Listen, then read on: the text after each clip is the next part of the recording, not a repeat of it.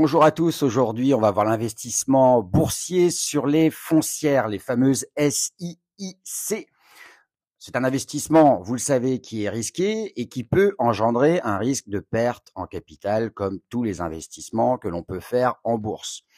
Donc il relève donc d'une décision qui doit être mûrement réfléchie et qui doit répondre à, vos objectifs d'investissement. Une fois que vous aurez pris votre décision, il sera nécessaire de suivre ensuite la foncière dans laquelle vous aurez investi pour faire des arbitrages le cas échéant dans l'année. Dans ce podcast, on va voir donc le fonctionnement des foncières et on les comparera ensuite au SCPI. Alors actuellement en France, il y a de nombreuses foncières. Les plus connues sont Unibail, Unibail qui fait partie de l'indice euh, boursier phare de Paris, le CAC 40. On trouve également ICAD, Argan, Clépierre, Covivio pour les françaises, qui sont également des acteurs importants de la scène des foncières en France. Le patrimoine donc immobilier des sociétés foncières est essentiellement composé de bureaux et de grands centres commerciaux. Je rappelle qu'une société foncière donc peut être cotée sur le marché réglementé français, mais il faudra qu'elle ait un capital minimum de 15 millions d'euros avant de fonctionner. L'objet social de la foncière, c'est l'acquisition, la construction d'immeubles en vue de la location ou de la détenir directement ou indirectement via des participations dans des sociétés de même nature. La particularité des foncières également, c'est qu'elles bénéficient de la transparence fiscale. En effet, elles ne payent pas d'impôts sur leurs bénéfices et c'est là tout leur intérêt. En contrepartie, elles ont l'obligation de distribuer 85% de tous leurs bénéfices, voire parfois 95% pour les américaines notamment. Donc c'est une distribution qui est généreuse et qui profite donc à l'investisseur, ce qui peut en faire un investissement extrêmement rentable.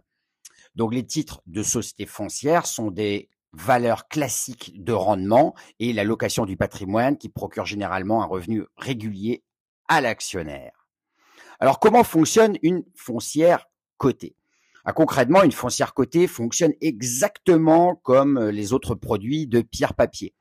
La foncière va se positionner comme collecteur de fonds apporté par vous, les investisseurs, à l'occasion soit de sa constitution ou lors d'une augmentation de capital. En contrepartie, les investisseurs vont recevoir des actions avec un droit de percevoir des dividendes et aussi de voter les décisions relevant de l'Assemblée générale des actionnaires. Avec les fonds qu'elle va collecter, la foncière va donc réaliser son objet social, c'est-à-dire qu'elle va investir dans différents actifs immobiliers selon sa spécialisation. Par, exemple, Argan investit dans les entrepôts. C'est ce qui fait sa spécificité. Elle peut aussi avoir une spécificité d'ordre géographique, sectoriel, etc. La différence majeure de la foncière cotée par rapport à la pierre papier en général réside qu'elle est simplement cotée. Donc sur un marché profond en général, vous pouvez facilement acheter et facilement vous en défaire en passant un simple ordre de bourse sur votre compte titre. Et ça, c'est plutôt pas mal pour profiter du marché profond de la bourse.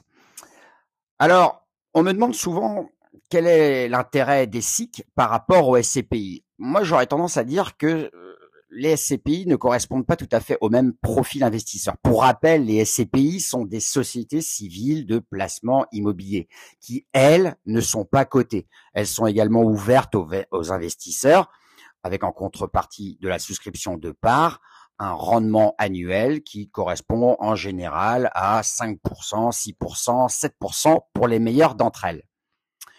En revanche, investir dans des SIC ou des foncières de type Covivio, Gessina, Unibail est de nature bourrière, boursière, pardon.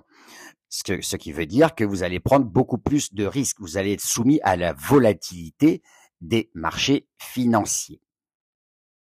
Par contre, le niveau d'endettement est bien plus élevé sur une foncière que sur une SCPI. En effet, le fonctionnement du SCPI est basé sur la collecte des investisseurs alors que pour une foncière, c'est plutôt basé sur l'endettement. Donc c'est vraiment deux produits qui ont des fonctionnements complètement différents. En termes de fiscalité également, lorsque les foncières cotées sont détenues en direct, et euh, parce que je vous rappelle qu'elles ne sont pas éligibles au PEA, malheureusement, elles vont être soumises à la fameuse flat tax de 30%, donc 12,8 plus 17,2% de prélèvements sociaux. Par contre, c'est un bel atout pour les gros patrimoines parce que les foncières n'entrent pas dans l'assiette de l'impôt sur la fortune immobilière. Et ça, c'est plutôt pas mal, non? Donc, c'est un régime qui est globalement plus favorable à celui des SCPI qui euh, les revenus fonciers des SCPI, eux, sont taxés au barème classique plus les prélèvements sociaux. Donc c'est assez lourd en général si vous avez des SCPI et que vous n'avez pas bénéficié, par exemple, de l'effet de levier du crédit pour déduire les intérêts d'emprunt de celui-ci. Je vous conseille toujours d'investir en SCPI à crédit, c'est beaucoup mieux. En termes de frais maintenant, eh ben, en frais, le match est gagnant euh, par, euh, pour les foncières parce que l'investissement immobilier en direct ou par l'intermédiaire d'une SCPI, en général, entraîne un coût plutôt élevé.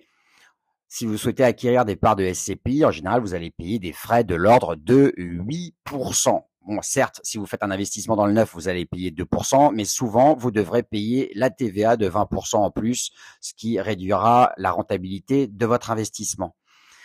Donc investir dans une SIIC ou une foncière n'implique presque pas de frais. Donc ça c'est plutôt pas mal. Donc les actions s'achètent librement sur votre compte titre. Vous pouvez vous en défaire comme je vous l'ai dit tout, à l'heure très rapidement. Vous aurez simplement une petite commission de courtage au début.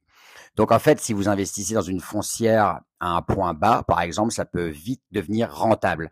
Donc SCPI peut-être pour les patrimoines les plus conservateurs, et les foncières seront peut-être plus adaptées à un profil de risque plus important, à un investisseur dit dynamique qui accepte de prendre euh, un risque bien plus élevé à court terme, mais souvent plus rémunérateur sur le long terme. Voilà, j'espère que ce podcast euh, vous aura plu. N'hésitez pas à aller farfouiller dans toute ma bibliothèque de podcasts. Je traite de tous les sujets liés à la gestion de patrimoine. J'ai été très heureux, même si j'ai un petit peu bafouillé aujourd'hui, de vous retrouver euh, sur l'investisseur digital. Je vous dis à très bientôt. Ciao, ciao.